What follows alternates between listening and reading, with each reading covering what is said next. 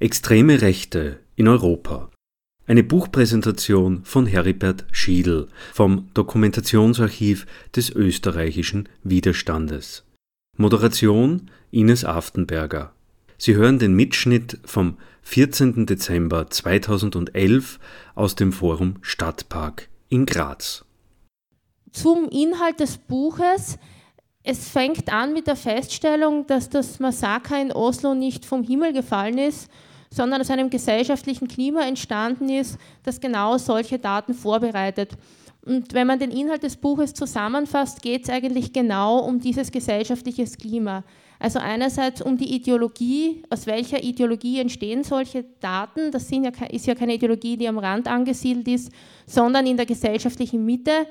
Wer sich in Graz an die Aussagen vom jetzigen Polizeidirektor Geisch erinnert, der fühlt sich ja auch unterwandert, wörtlich von Muslimen und Musliminnen mit vielen Kindern, die dann auch noch hier ein soziales Zentrum haben wollen und dann fremdes Kulturgut hereinbringen, alles Originalzitate dann weiß man, dass diese Ideologie, wie stark diese Ideologie verbreitet ist. Und genau diese Mischung aus Rassismus, speziell aus antimuslimischen Rassismus, aus dem Heraufbeschwören von Dekadenz und Untergang und auch noch aus anderen Ideologien, äh, genau diese Mischung ist es, die, dieses, die sich einerseits so verbreitet ist und andererseits dann auch solche Gewaltakte hervorgebracht hat. Das Buch beschäftigt sich aber auch mit jenen Akteuren und Akteurinnen, also mit den Organisationen und Gruppen, die bewusst diese Stimmung schüren, verbreiten und zugleich auch davon profitieren, sei es, es neonazistische, rechtsextreme oder rechtspopulistische Parteien. Es gibt dann noch mehrere, also zahlreiche andere Themen. Wir werden wahrscheinlich einige nur streifen, andere gar nicht berühren können, weil sonst würde man hier bis weit nach Mitternacht sitzen. Aber mit den zentralen Inhalten würde ich dich jetzt bitten, dass du einfach einmal beginnst. Also zunächst mal danke für die Einladung und danke auch für euer, für ihr äh, so zahlreiches Erscheinen. Es freut mich immer sehr, nach Graz zu kommen. Ich habe es vorher zu einer Kollegin gesagt. Also einer der Gründe ist auch das Interesse hier und äh, jeweils die herzliche Aufnahme. Also danke und ich bin äh, wieder sehr gerne gekommen. Äh, zu, zur Frage bzw. zu deiner Einleitung zwei zentrale Themenstellungen, die ich versucht habe äh, ja, zu behandeln, zu analysieren hast du erwähnt. Das eine ist die ideologische Ebene und das andere ist die Parteien- oder Organisationsebene. Und ich möchte zum ersten Aspekt etwas sagen. Im Unterschied zu den Neonazis, äh, die schon sehr früh nach 1945 äh, sich wieder auch international vernetzt haben, durchaus auch in, in Strukturen, also in transnationalen äh, Strukturen mit dem italienischen Neofaschismus im Verbund. Das ging relativ friktionsfrei. Warum? Weil die zentrale Bezugsgröße im internationalen Neonazismus weniger die Nation, also das eigene Volk, als die weiße Rasse oder unter Anführungszeichen die Aria, also White Power Worldwide wäre sozusagen hier dieser Schlachtruf. Demgegenüber im Rechtsextremismus ähm, war das schwerer nach 1945, zumindest in Europa, diese übernationale Vernetzung, die äh, übernationale Zusammenarbeit. Warum? Aufgrund des nationalistischen Partikularismus. Es geht einfach nicht, dass tschechische Rechtsextreme und deutsche Rechtsextreme zusammenkommen. Wenn deutsche rechtsextreme Burschenschafter revanchistischer Hintergrund Grenze abwerfen im sogenannten Sudetenland, dann kommen tschechische Rechtsextreme, verbrennen die Grenze und verprügeln die, die Deutschen. Da gibt es tatsächlich solche Fälle auch zwischen österreichischen, deutschen Rechtsextremen und italienischen, also da ist Südtirol äh, dazwischen. Naja, und diese jeweiligen Nationalismen haben es lange Zeit verhindert, dass sich so eine einheitliche europäische oder relativ einheitliche europäische Kraft bildet, auch im Europäischen Parlament, dazu später also wo es nicht gelungen ist, eine wirklich stabile Fraktion auf Dauer zu bilden, eine rechtsextreme Fraktion. Aber das war mal, weil es äh, immer mehr rechtsextremen Parteien, ausgehend vom Flams-Belang, von der FPÖ und jetzt auch vom Front National, der das versucht, äh, gelingt, äh, mit dem Feindbild Islam oder mit dem antimuslimischen Rassismus auf der einen Seite eben jene Einheit zu stiften, also mit anderen rechtsextremen Parteien. Also das ging das Feindbild äh, Moslems unter Anführungszeichen rücken die einzelnen europäischen Nationalismen zusammen. Wir können sogar davon ausgehen, dass unter dem Label der Abendlandrettung so etwas wie ein ja, europäisierter Rechtsextremismus droht, weil übernationale Zusammenarbeit natürlich auch Stärke gibt. Ja. Und im Europäischen Parlament Geld.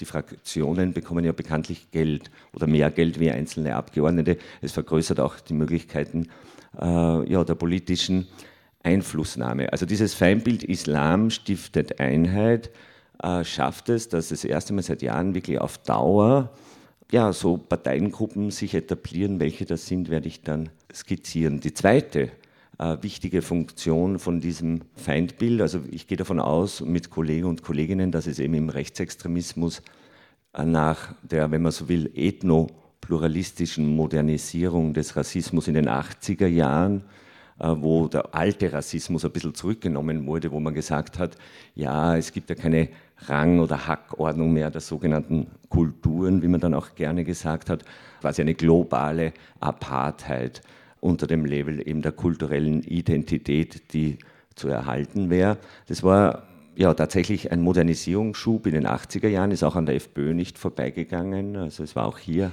maßgeblich Andreas Mölzer, der das in die Programme, in die Debatten eingebracht hat. Andreas Mölzer, der auch jetzt im Zuge dieser Europäisierung ein, einer der Hauptakteure ist. Ja, und nach dieser ethnopluralistischen Modernisierungswelle kommt es, wie gesagt, seit 2001 war der Einschnitt, also 9-11, da kam es eher zu, ja, würde sagen, paradoxen Reaktionen, oberflächlich betrachtet, nämlich zu einer sowas wie einer anti-amerikanischen Schadenfreude. Wir haben eher eine Zunahme auch an Antisemitismus im rechtsextremen Milieu, im rechtsextremen Schriftum. Erst ab 2004, 2005, was war Madrid und vor allen Dingen mehr noch als Madrid, äh, die Ermordung äh, des niederländischen äh, sogenannten Islamkritikers Theo van Gogh durch einen fanatisierten Anführungszeichen, äh, Islamisten. Ja, in dieser Zeit, und da mag im Fall der FPÖ auch der Wechsel von Haider zu Strache oder die Abspaltung des BZÖ die Radikalisierung der FPÖ eine Rolle gespielt haben. Aber 2004, 2005 entdeckt die FPÖ das Feindbild Islam genau aus, dieser, aus diesen Funktionen, also aus der einheitsstiftenden Funktion heraus. Also es ist einer der Gründe. Und der zweite Grund, äh, dieses Feindbild Islam dient wie fast nichts anderes momentan, würde ich sagen, als Brücke in den Mainstream. Also mit diesem alten Antimigrationsrassismus, mit dem Ausländer raus, bist du über bestimmte Grenzen des politischen, sozusagen des rechten Rand im engeren Sinne nicht hinausgekommen oder relativ schwer.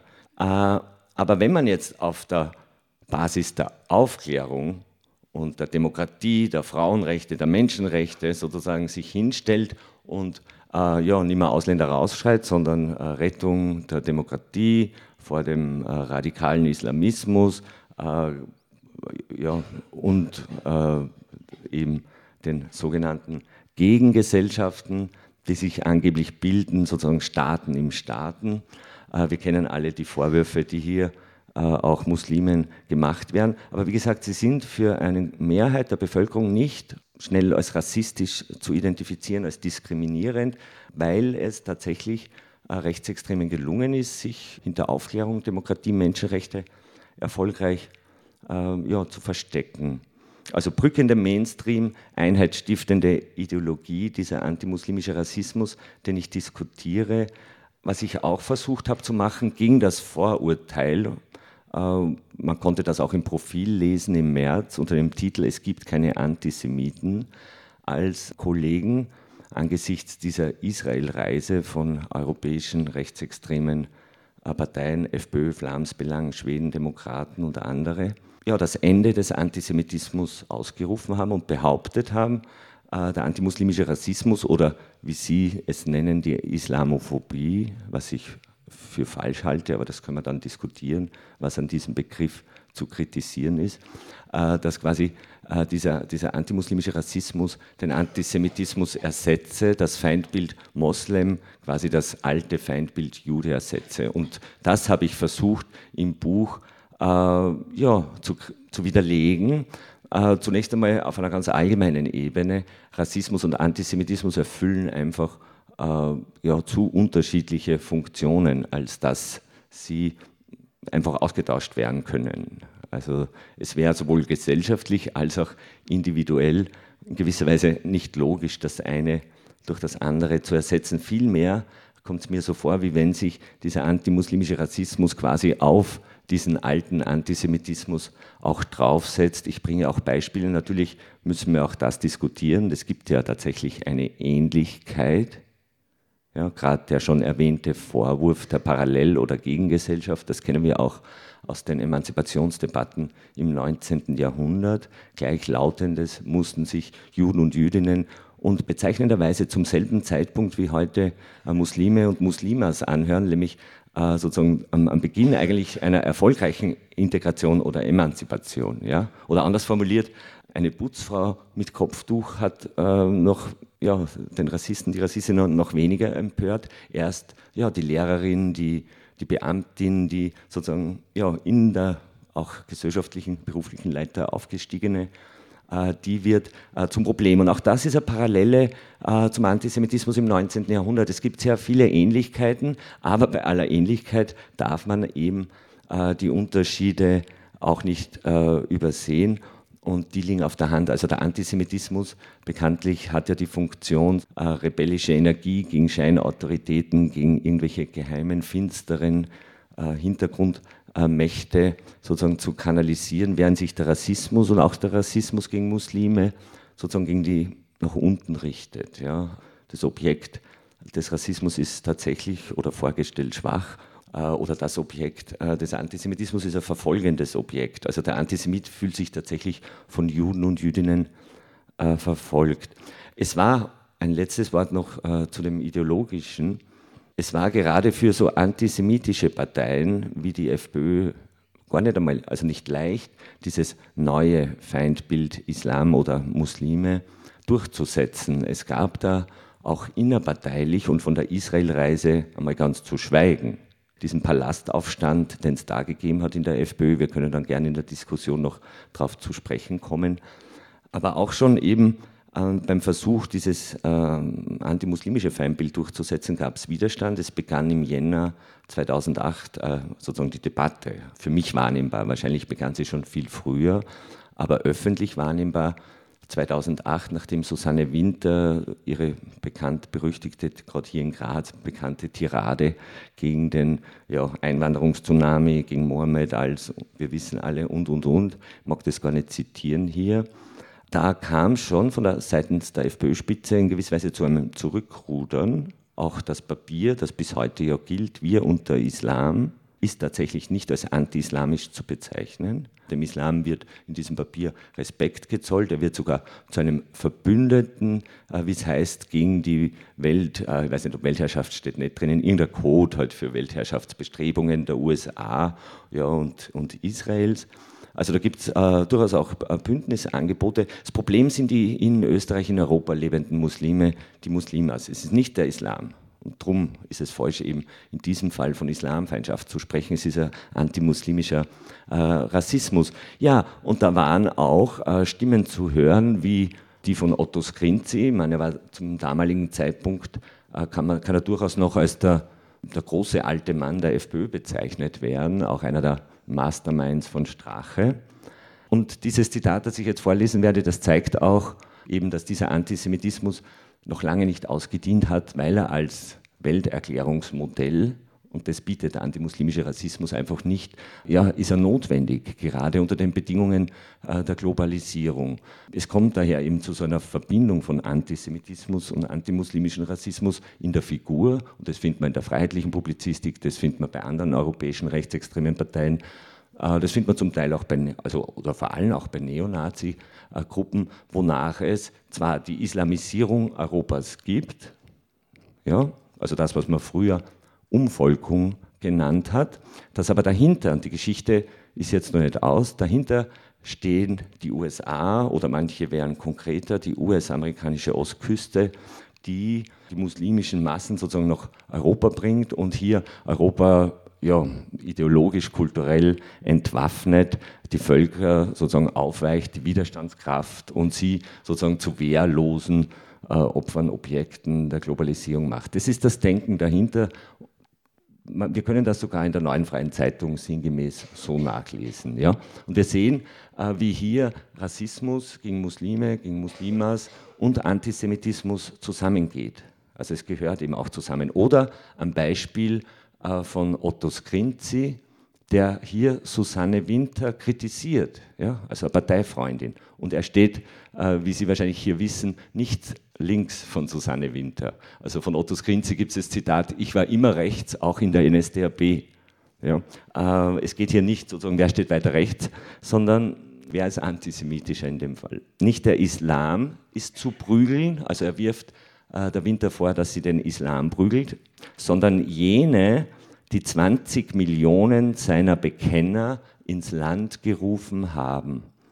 Nicht den Islam als Religion gilt es, gilt es zu bekämpfen oder seinen Gründer zu schmähen, sondern die anzuprangern, welche, und jetzt kommt die antisemitische Figur, im Dienste des Mammons ihm den Weg in unseren Lebens- und Kulturraum geöffnet haben. Zitat Ende. Also hier kann man tatsächlich vom Primat des Antisemitismus ausgehen und dementsprechend schwer war es äh, für die FPÖ, aber auch für andere rechtsextreme Parteien, dieses neue Feindbild ja auch nach innen durchzusetzen. Und ich glaube, es war nur äh, der Erfolg entlang dieser beiden von mir skizzierten Funktionen, Einheitsstiftung auf europäischer Ebene und Brücke in den Mainstream, der sozusagen den Widerstand äh, innerparteilich, wenn man so wie der antisemitischen Fraktion dann auch geschwächt hat. Also es kam dann äh, auch zu Kompromissen oder im Fall der NPT, also deutscher Neonazis, liest sich das so, und die waren bis vor kurzem, haben die noch von der Israel Connection gesprochen. Also die haben alle Parteien, die antimuslimisch äh, agitieren in Europa, einer sogenannten Israel Connection zugerechnet, wo noch sozusagen der Zionismus quasi äh, die, äh, die rechtsextremen, rechtspopulistischen Parteien lenkt äh, und gegen, äh, zu einem Kulturkampf gegen Muslime oder gegen den Islam aufhust. Heute sagt die NPD, also es heißt im NPD-Organ Deutsche Stimme, die NPD ist also wahltaktisch gut beraten, die Ausländerfrage auf die Moslemfrage zuzuspitzen und die Moslems als Projektionsfläche für all das anzubieten, was den Durchschnittsdeutschen an Ausländern stört. Die populäre Moslemkritik kann so, und Sie verweisen da auch auf Sarrazin, ja, auch hier sehen wir, wie weit das in die Mitte der Gesellschaft reingeht. Also diese populäre Moslemkritik à la Sarrazin kann so zum Türöffner für die viel weitgehende Ausländerkritik der nationalen Opposition werden. Ja, deutlicher kann man die Kritik an Sarrazin und die Leute, die ihn einladen, auch nicht formulieren. Ja, der, der zweite Aspekt äh, oder einer der, der weiteren zentralen Aspekte, die ich versucht habe, äh, herauszuarbeiten, zu analysieren, ist der organisatorische, der institutionelle. Da knüpfe ich an das an, was ich schon gesagt habe, nämlich an die Schwierigkeiten dieser rechtsextremen Parteien auf europäischer Ebene da zusammenzufinden, eine Fraktion zu bilden, beziehungsweise die Möglichkeit besteht ja auch eine europäische Partei, also auch das wird von der EU massiv gefördert. Also es gibt eben dieses Interesse der EU an solchen äh, Parteibildungen hier, und das muss man auch kritisch so anmerken, also die EU wird zunehmend äh, zu einem Finanzier des Rechtsextremismus auch in Europa. Ja, das darf man ähm, auch nicht vergessen. Ähm, ich unterscheide zunächst zwischen, beginnen wir ganz rechts außen, neonazistisch, äh, dann rechtsextrem und dann äh, rechtspopulistisch. Das ist ganz wichtig. Die zum Beispiel schon erwähnten Kollegen vom Profil, die behaupten, es gibt keinen Antisemitismus, werfen vor allen Dingen Rechtsextremismus und Rechtspopulismus in eine Kiste äh, oder auf Personen umgelegt. Gerd Wilders, Christoph Blocher, Heinz-Christian Strache, äh, Umberto Bossi äh, und, und, und. Aber es gibt Gemeinsamkeiten, aber es gibt auch Unterschiede. Und es gibt Gründe, warum diese Parteien, sofern sie nicht im Europäischen Parlament äh, also sofern sie im Europäischen Parlament vertreten sind, nicht keine Fraktion bilden. Also die Rechtsextremen, beginnen wir bei den rechtsextremen Parteien, Front National, British National Party, Flamsbelang äh, und FPÖ natürlich, Jobbik nicht zu vergessen, also Ungarn, also neben der FPÖ die stärkste im Europäischen Parlament und neben Front National, äh, und die bulgarischen Attacker, ja, das wären die klassisch rechtsextremen Parteien, die gehören keiner Fraktion an. Ja, mit denen will niemand was zu tun haben. Eben. Äh, und diese Parteien, äh, die rechtspopulistischen Parteien, bilden eine Fraktion, die, die sich nennt Europa äh, der Freiheit und der Demokratie. Und ich habe halt versucht zu zeigen, wie diese Abgrenzung ja, langsam aufweicht. Ja, das ist auch, ich weiß schon, das wird nicht so viel gelesen werden, dass es das auch bewirkt, aber es ist schon auch gedacht, auch im europäischen Ausland, in der Hoffnung, dass es ein bisschen die Runde macht über Medien, ähm, dass diese, diese Abgrenzung der Rechtspopulisten gegenüber den Rechtsextremisten äh, wieder, wieder deutlicher wird. Worin bestehen diese Unterschiede oder diese Abgrenzungen? Beginnen wir beim Neonazismus. Ähm, hier, ich habe schon erwähnt, äh, ja, offener Antisemitismus, offene Gewalttätigkeit, Holocaustleugnung, Revisionismus, äh, White Power, bla bla bla, also internationale Neonazi-Szene, von so einer müssen wir ausgehen. Schon länger, gerade jetzt auch das Beispiel in Deutschland dieses nationalsozialistischen Untergrunds äh, zeigt, äh, wie auch international vernetzt diese Szene ist, bis nach Südafrika. Ich darf daran erinnern, dass auch österreichische Neonazis nach der Schändung des jüdischen Friedhofes in Eisenstadt, damals übrigens RFJ bzw. einer FPÖ, Mitglied, ja, Anfang der 90er Jahre, dass sich ihre Flucht unter anderem auch nach Südafrika geführt hat, beziehungsweise nach Dänemark. Also diese Szene, und das ist auch einer der Gründe, um gegenseitig Rückzugsraum zu bieten, ist äh, international schon länger vernetzt. Äh, die Figur, unter der man sich sammelt, ist eben der offene Antisemitismus, also gegen den Weltfeind, die Globalisierer, die Wall Street-Hyänen, wie immer sie genannt werden, der Weltzionismus, also das ist hier die einheitsstiftende Ideologie. Ich habe es aber schon gesagt, am Beispiel der MPT, in der international vernetzten Neonazi-Szene, kommt es langsam angesichts dieser Erfolge, die dieses neue Feindbild äh, auch bringt, kommt es zu einem Umdenken und zu einem ja, taktischen Umschwenken. Der Rechtspopulismus würde ich vorschlagen, um ihn vom Rechtsextremismus zu unterscheiden, beginnen wir in der Sozialpolitik, in der Wirtschaftspolitik, ist ja wenig ähm, systemkritisch. Ja, ja, jetzt, äh, manche der rechtspopulistischen Parteien sind sogar wie äh, die List, äh, Partei für die Freiheit in Holland als neoliberal zu bezeichnen. Ja? Also das sind keine sogenannte Antiglobalisierungsparteien, sondern eher Pro-Globalisierungsparteien. Ihre Haupt-, äh, auch soziale Trägerschicht ist sowas wie der neue Mittelstand. Ja?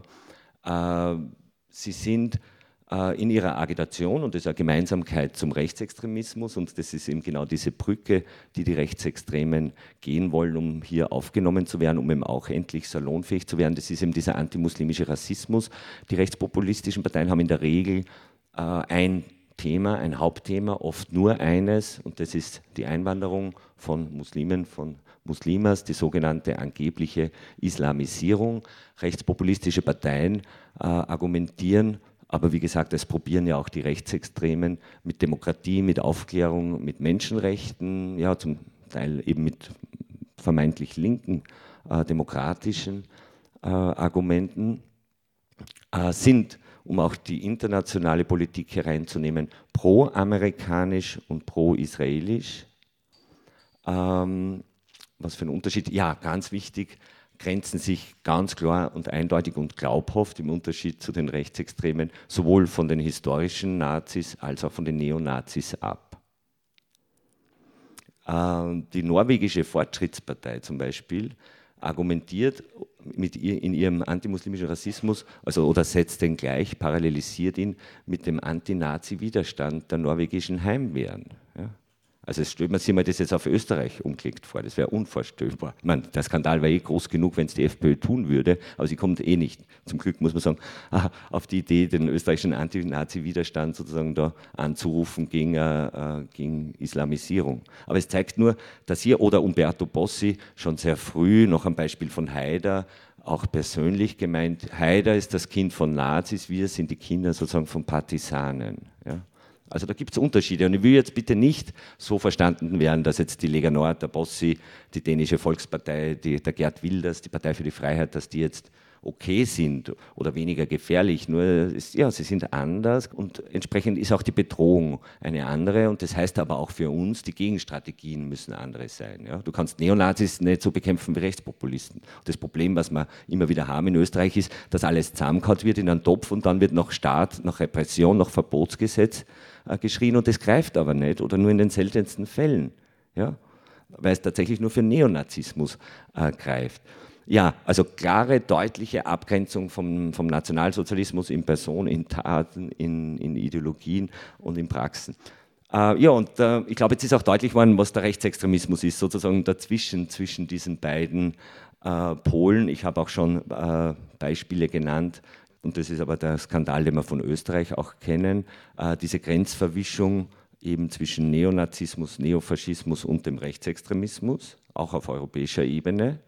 Es ist und beziehungsweise war bis vor kurzem die FPÖ, die neofaschistische Parteien wie die ungarische Jobbik versucht hat, salonfähig zu machen. Es war die FPÖ, die 2007 mit der Großrumänien-Partei, also einer wüst antisemitischen, äh, rechtsextremen Partei, mit Attacker, äh, einer antitürkischen, antiziganistischen und antisemitischen Partei eine Fraktion im Europäischen Parlament zu bilden. Die hat zwar nicht lang gehalten, nur ein paar Monate bis Ende 2007, aber dennoch, sie haben es gemacht. Äh, es war auch die FPÖ oder namentlich Andreas Mölzer, der im September 2007 die NPD, also deutsche Neonazis, äh, zu einem Treffen der Eurorechten oder der deutschen Rechten einlädt.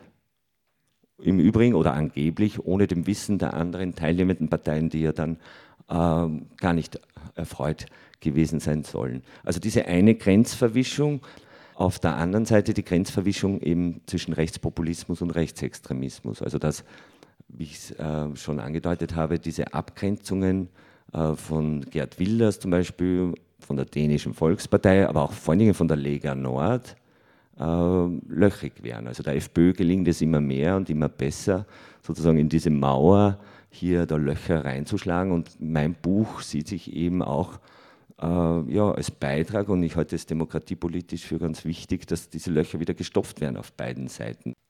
Aber wie gesagt, um diese Grenzverwischung zeigen zu können, muss man vorher diese Begriffe durchaus auseinanderhalten, weil sonst, ja, dann schaut es wirklich so aus, wie also wie wenn es kein, keinen Antisemitismus mehr gäbe, wenn man zum Beispiel nur Gerd Wilders hernimmt und ihn mit Strache gleichsetzt. Äh, um, um, es zu verdeutlichen, glaube ich, was auch wieder eine Debatte falsch laufen kann, wenn man, wenn man da nicht genau differenziert, waren teilweise Reaktionen nach dem Attentat in Norwegen, wo äh, argumentiert worden ist von rechtsextremer Seite, die natürlich jegliche Verstrickung in den Diskurs des Attentäters von sich weisen wollte, ja, der kann ja gar keiner von uns sein, weil der, der beruft sich ja auf den antinazistischen Widerstand. Weil man sehr oft dieses vereinfachte Bild hat, Neonazismus, Rechtsextremismus, Rechtspopulismus, das ist gleich eines. Und wenn sich jemand gegen die Nazis ausspricht, dann wird er quasi automatisch von Antisemitismus, Rassismus freigesprochen. Und, und deshalb finde ich ja recht interessant die Formulierung in deinem Buch, sozusagen den, die Kategorie Rechtspopulismus, die du verwendest. Es, ist, es geht darum, nicht von einer geringeren Gefahr zu sprechen, aber von einer unterschiedlichen. Weil man dann einfach nicht, äh, auf die, nicht, nicht in solche Sackgassen landet, dass man sagt, ach so, dieses Gedankengut des Attentäters, das ja von vielen gehört das kann ja gar nicht mit antimuslimischen Rassismus was zu tun haben, weil der kann ja gar kein Rechter sein, weil er sich nicht auf Hitler beruft. Also dieses, und, und, und ich würde sagen, dieser Gefahr entgeht man, wenn man genaue Differenzierungen verwendet, so wie du sie auch verwendest, ohne dass dann dabei rauskommt, ach so, nur Rechtspopulist, paar Glück gehabt, eh nicht so schlimm. Also, sondern einfach, es, ist, es geht um eine andere Gefahr, nicht um eine geringere. Und es geht eben auch dann um andere Gegenstrategien, weil man Neonazis, die sich noch wirklich am Rand der Gesellschaft organisieren, nicht gleich begegnen kann wie äh, einem Gerd Wilders, der für eine nicht mehr als für einen immer größeren Teil der Bevölkerung wirklich spricht, leider. Ne? Ja, vielleicht äh, anknüpfen dort an den Punkt, wo du die Reaktion auf den Anschlag in Oslo und das Massaker auf dieser äh, kleinen Insel der sozialistischen oder sozialdemokratischen Jugend angedeutet hast. Sie war gerade in der, in der Endredaktion Ja, und in, in, diesem Moment, also am 22. kommt sozusagen die Nachricht äh, zuerst, und das ist auch wiederum bezeichnet, wir erinnern uns alle an die ersten Reaktionen oder die ersten Medienberichte, ja klar, es, muss, es müssen Islamisten gewesen sein, es müssen fanatische Moslems oder ein fanatischer Moslem äh, gewesen sein. Äh, tatsächlich war es ein Rechtsextremer und dementsprechend haben auch die Rechtsextremen reagiert, so wie man es ja kennt von ihnen, quasi ja, haltet den Dieb äh, oder mit Täter-Opfer-Umkehr. Also man hat versucht, den Täter zu pathologisieren, also ihn als Wirre, als Verrückten darzustellen, äh, was ja natürlich auch nicht ganz falsch ist. Also natürlich spielt hier diese individuelle Pathologie äh, eine Rolle, aber wie gesagt, wenn es nur diese individuelle Pathologie gibt, dann Beispiel jetzt aus jüngerer Zeit Lüttich, ja, dann wird es ein Amoklauf, ist schlimm genug, ja, aber äh, ist auch von, von der, in, in, der Regel, sozusagen von der Größe äh, und auch von der Opferbilanz äh, etwas anderes. Das heißt, es muss zu dieser individuellen Pathologie ein sozialer Wahn dazukommen. Und diesen sozialen Wahn habe ich gerade analysiert, als es passiert ist. Oder den Wahn kann ich nicht analysieren, also muss man jetzt sagen, die Rationalisierungen. Ja, diese Texte dieser Abendlandretter oder wie ich sie nenne, oder Karl Kraus eigentlich, ich zitiere Karl Kraus aus der letzten Walpurgisnacht, äh, Untergangster des Abendlandes. Hier ist eben diese Anspielung, ja, es sind Kriminelle, die mit Ängsten ja, politisches Kleingeld, die politischen Gewinn machen, sind Untergangster. Sie behaupten einen Untergang des Abendlandes. Sie wollten auch das Buch so nennen, aber der Verlag hat wahrscheinlich zu Recht gemeint, man kann kein Zitat als Titel nehmen und da kennt sich dann niemand aus ja, Untergangster des Abendlandes, also dieser, dieser soziale Wahn, den braucht es. Diese Vorstellung, dass wir äh, islamisiert werden, dass die Frauen morgen alle mit Kopftüchern äh, rumlaufen müssen oder, oder ganz äh, verhüllt. Äh, also da werden ganz gezielt äh, Ängste sozusagen geschürt bzw. Äh, instrumentalisiert. Und das war eigentlich eine sehr gruselige Erfahrung nämlich drauf zu kommen, dass nicht die konkrete Tat, aber so etwas mehr oder weniger ja jetzt nicht angekündigt war, aber wie gesagt, es kam nicht überraschend. Ich habe zum Beispiel äh, ein sogenanntes Manifest des europäischen Widerstandes analysiert von einem französischen Neofaschisten, also das ist eines der, äh, der wichtigen Bücher auch dieser Eurorechten. Und da schreibt er äh, von einer europäischen Revolution, die unmittelbar bevorstehen würde. Also er schreibt wörtlich, die Lunte zu dieser europäischen Revolution ist angezündet. Der, wie er es nennt, europäische Widerstand muss sich auf den Sturm vorbereiten. Er muss sich schon jetzt abhärten und dann zum günstigen Augenblick wie eine Kobra schnell und kräftig zuschlagen. Ja, er spricht von Netzwerken der Tat.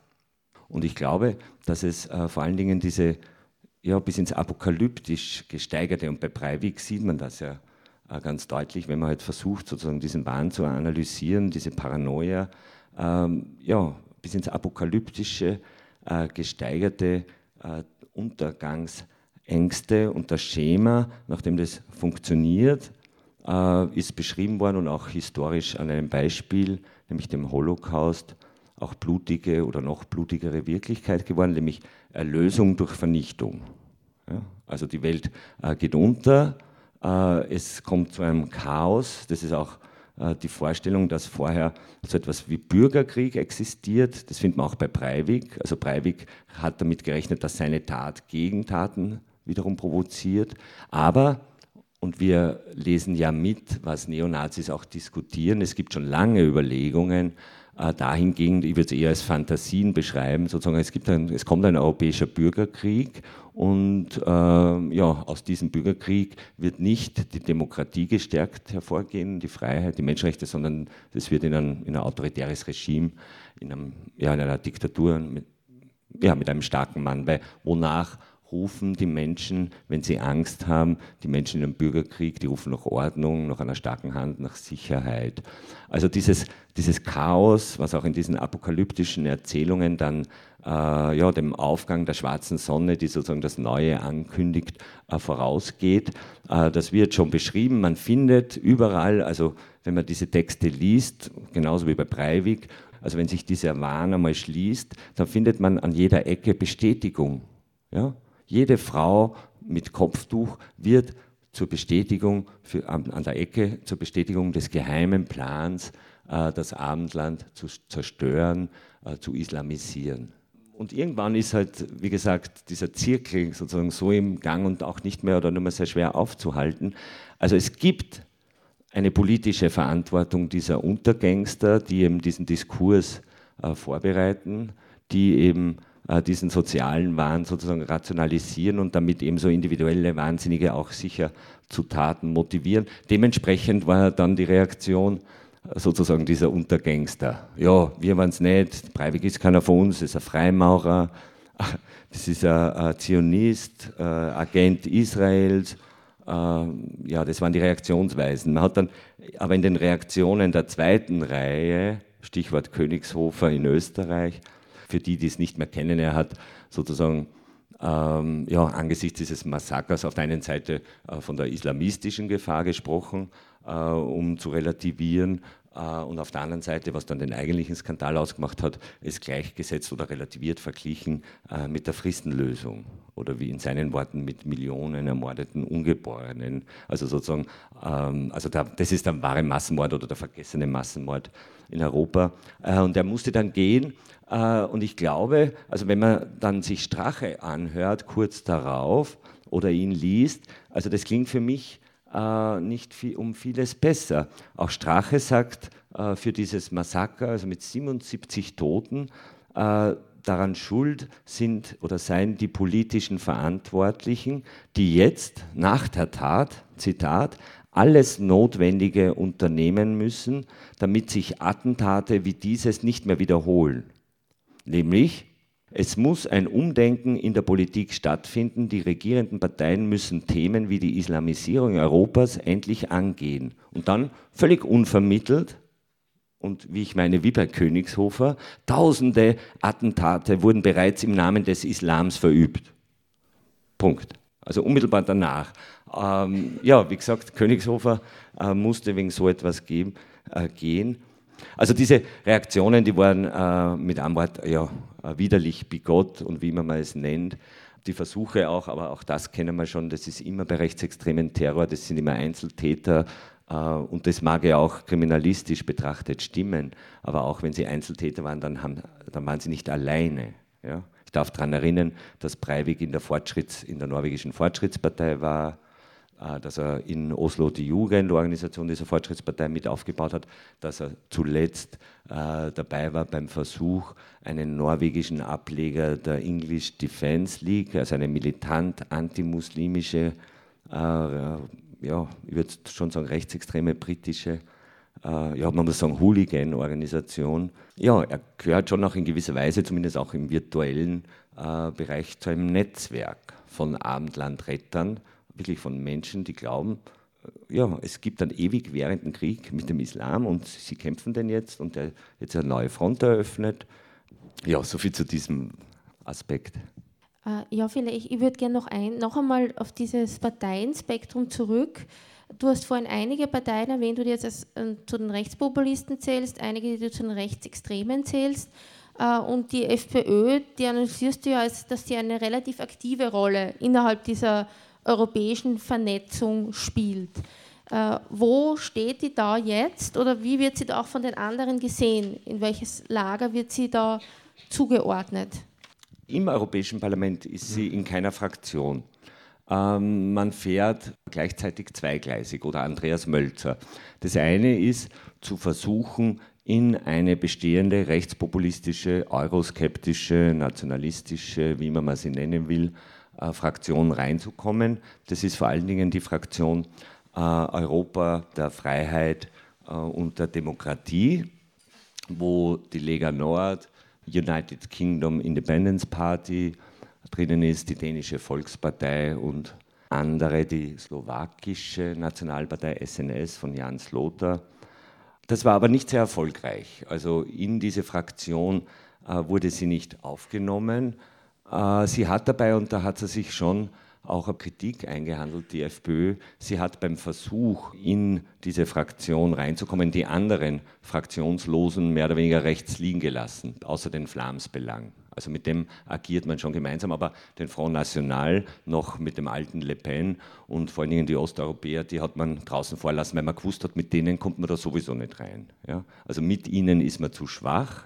Also man braucht 25 Abgeordnete aus sieben Ländern, um so eine Fraktion bilden zu können. Äh, also hat man sich gedacht, geht man da rein und man hat es in gewisser Weise auch verleugnet, sozusagen, ja, das sind Schmuddelkinder, wir sind ja nicht so, äh, nehmt uns doch auf. Ja, das ist äh, tatsächlich auch äh, durchschaut worden, dieser Spagat ist nicht gelungen und jetzt ist man, hat man sozusagen eine neue Strategie äh, verfolgt oder verfolgt man jetzt, nämlich ähm, man versucht einzelne nicht Parteien, aber vor allen Dingen einzelne Mandatare aus dieser äh, Fraktion herauszubrechen und eventuell dann in Zukunft sozusagen mit denen eine neue äh, Fraktion zu bilden. Das macht man zunächst in Parteiform. Also die FPÖ hat mit anderen 2010 eine europäische Partei gegründet, wobei man korrekterweise sagen muss, es war nicht die FPÖ, sondern ihre beiden Europaabgeordneten Andreas Mölzer und Franz Obermeier, die in dieser europäischen Partei Allianz für die Freiheit dabei sind. Wer ist noch dabei? Äh, wenig überraschend der Flamsbelang. Äh, nicht dabei ist der Front National, also mit denen war man 2007 noch in einer Fraktion. Ich würde aber meinen, dass es gerade jetzt und diese äh, ja, fürchterlich gescheiterte Pressekonferenz in Straßburg, ich glaube es war im Juni, mit Marine Le Pen, hätte ja auch äh, sozusagen äh, dieser, ja, diesem Beginn dieser Kameradschaft auch dienen sollen. Also es kann gut sein, dass der Front National da auch äh, aufgenommen wird. Überraschend äh, ist die Mitgliedschaft von Godfrey Bloom, der kommt von der United Kingdom Independence Party, ist an und für sich ein Konservativer. Und der ist schon recht wichtig, weil die britischen Konservativen, die euroskeptischen Konservativen auf der einen Seite wie gesagt, in dieser rechtspopulistischen Fraktion sind, auf der anderen Seite ganz entschiedene, als britische Konservative, äh, ja, Anti-Nazi bzw. sogar Anti-Deutsche sind. Ja. Und die mögen ja, die Deutschen nicht so und noch weniger mögen es die deutschen Nationalen, also Deutsche in Österreich. Ähm, und Andreas Mölzer ist es hier äh, gelungen, äh, da einen zumindest rauszubrechen. Ähm, aus dem Europäischen Parlament äh, noch dabei sind die Abgeordneten der slowakischen Nationalpartei und der litauischen Ordnung und Gerechtigkeit, also jeweils zwei äh, Mandatare. Also das sind noch zu wenige EU-Abgeordnete, um eine Fraktion zu bilden, aber schon genug für eine europäische Partei. Also da ist sozusagen das Limit äh, geringer gesetzt. Äh, da muss man nicht im Europäischen Parlament sein, da, braucht, da reicht die Zustimmung, eine gewisse Zustimmung bei Wahlen oder die Mitgliedschaft in einem regionalen Parlament. Ähm, es gibt eine zweite Partei sozusagen, äh, noch weiter rechts außen. Die wurde ein Jahr zuvor gegründet. Das ist die Allianz der europäischen nationalen Bewegungen, gegründet 2009. Äh, Und hier treffen wir jetzt auf Jobbik, die British National Party, der Front National und dann auch Neonazi-Parteien aus Spanien, aus der Ukraine, italienische Neofaschisten. Ähm, ja, und wir sehen, also früher wäre die FPÖ sozusagen in, bei dieser Partei gewesen.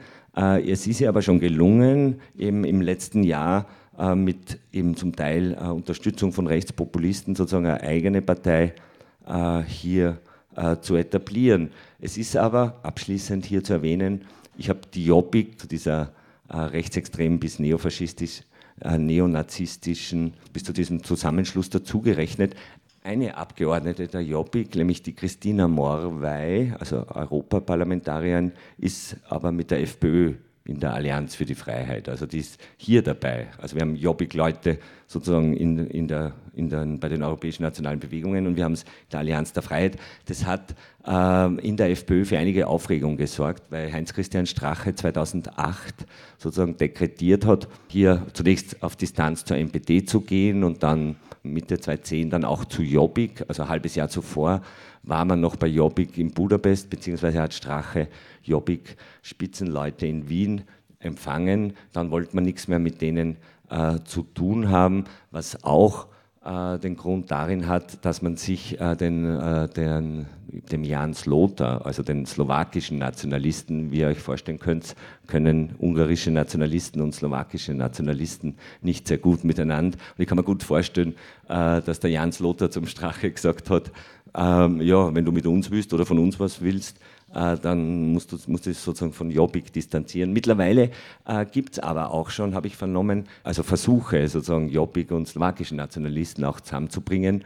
Unter welchem Label? Also wenig überraschend. Das ist äh, die Rettung des Abendlandes und die Zigeunerkriminalität. Das ist ein Aspekt, der in Osteuropa sehr wichtig ist, sozusagen auch hier als einheitsstiftend auch äh, durchaus wieder Antisemitismus, den es hier auch noch viel stärker gibt ja, als verbindendes Element. Wie gesagt, die Christina Morwey ist jetzt mit der FPÖ, aber trotz aller Abgrenzung in dieser europäischen Partei äh, zumindest damals gewesen.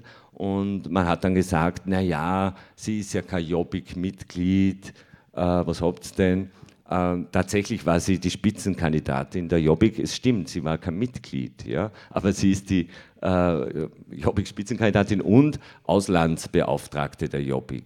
Ja. Also der Präsident oder Vorsitzende äh, dieser ungarischen neofaschistischen Partei hat ja auch in einem sehr bösen Brief an Strache darauf hingewiesen, dass zwischen Jobbik und der Christina Morwey kein Blatt Papier passt und dass der Strache aufhören soll, das Geschäft der Feinde sozusagen, und das sind in, in, in der Diktion der Jobbik immer die Liberalen, also ist hier auch ein antisemitischer Code äh, in Ungarn, sozusagen das Geschäft der Feinde zu betreiben, äh, Jobbik zu spalten und eine der wichtigsten Politikerinnen äh, von Jobbik da äh, sozusagen zu versuchen rauszuschießen. Mittlerweile, letzte Woche gab es eine Aussendung von Mölzer, wo er auch im Namen dieser Allianz gesprochen hat.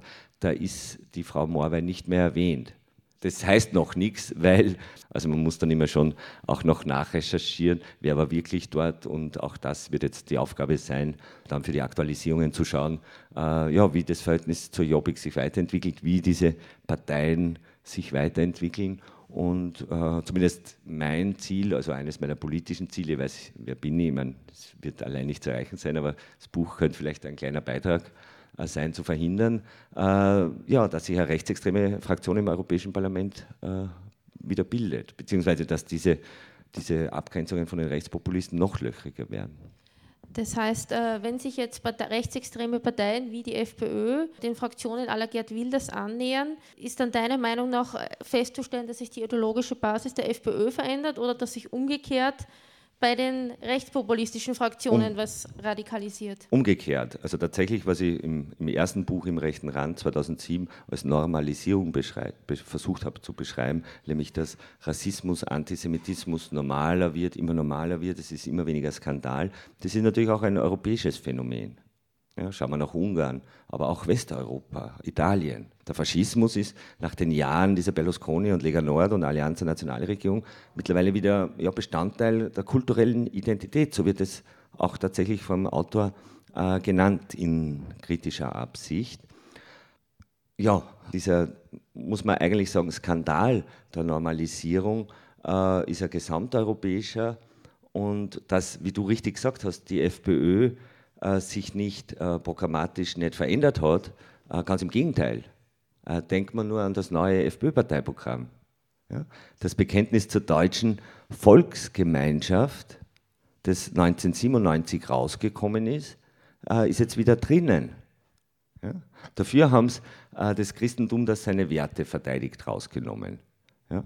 Also das finde ich schon interessant. Also gerade äh, unter Heinz-Christian Strache, der mit dem Kreuz in der Christenhand zur Rettung des Abendland aufruft, genau unter ihm kommt jetzt dieses Bekenntnis wieder raus und es wird ersetzt äh, durch ein Kulturchristentum.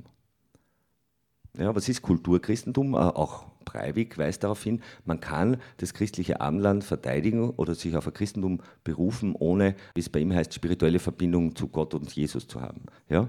Das stimmt tatsächlich. Also geht es um um christliche Kultur, es ist ein anderer Begriff für weniger diskreditierter Begriff wie Rasse. Darum spricht man halt von europäischer oder christlicher äh, Kultur sehr oft.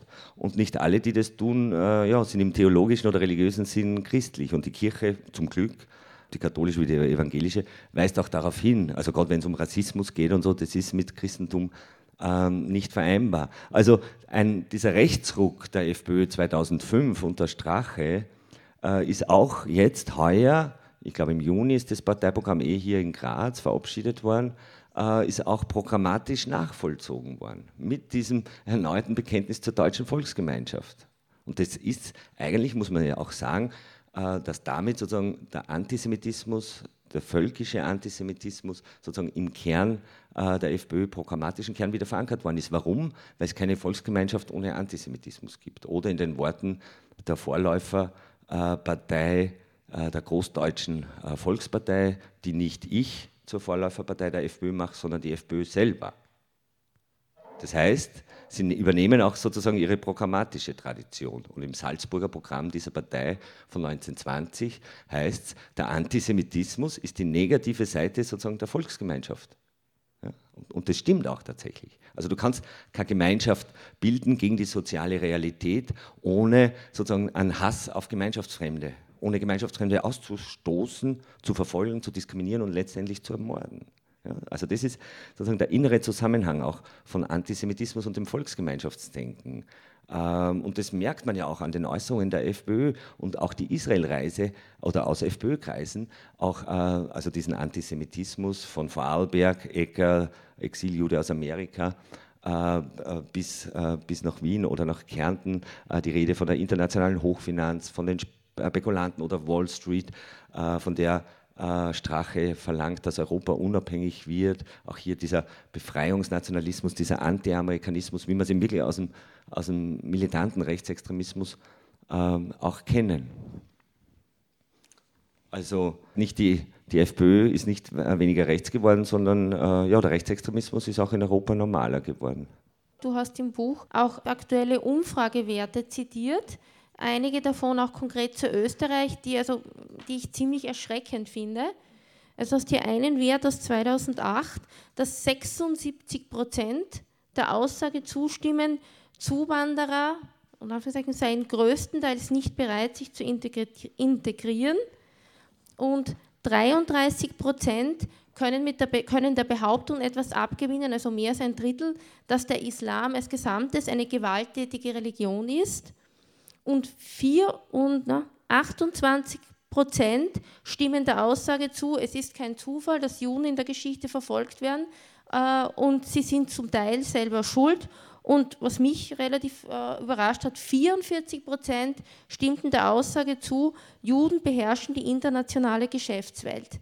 Das sind also zu, äh, Zustimmung zu rassistischen Äußerungen von mehr als ein Drittel, beziehungsweise in einem Teil über 70 Prozent und zu wirklich grob antisemitischen Aussagen von 44 Prozent. Jetzt angesichts dieser Werte ähm, frage ich mich, äh, so schlimm das klingt, warum hat die FPÖ bei Wahlen dann nicht 45 oder 50 Prozent? Äh, oder fühlen, fühlen sich die Leute, mit, die solche äh, Ansichten hegen, bei den anderen Parteien auch ganz gut aufgehoben? Oder hat es etwas zu tun, dass die FPÖ doch noch ein bisschen anders ist? Wie ist da deine Einschätzung? Ähm, naja, da spielen mehrere Sachen, greifen ineinander. Zunächst sind Wahlentscheidungen äh, nicht immer so nur sozusagen so motiviert oder aus einem, bestehen nicht nur aus einem Motiv. Wahlentscheidungen sind komplex, sind zum Teil auch unbewusst, sind Ergebnisse von ja, medialen Inszenierungen, Kampagnisierungen. Ähm, was wir aber sehen, und gerade in Deutschland, äh, das im Buch äh, eigentlich nur am Rand vorkommt, weil es in Deutschland eben der extremen Rechte noch nicht gelungen ist, diese massenhaften Ressentiments, die du auch hier äh, schon genannt hast, ein paar Beispiele, die du genannt hast, die gibt es natürlich auch in Deutschland ähnlich hoch wie in Österreich.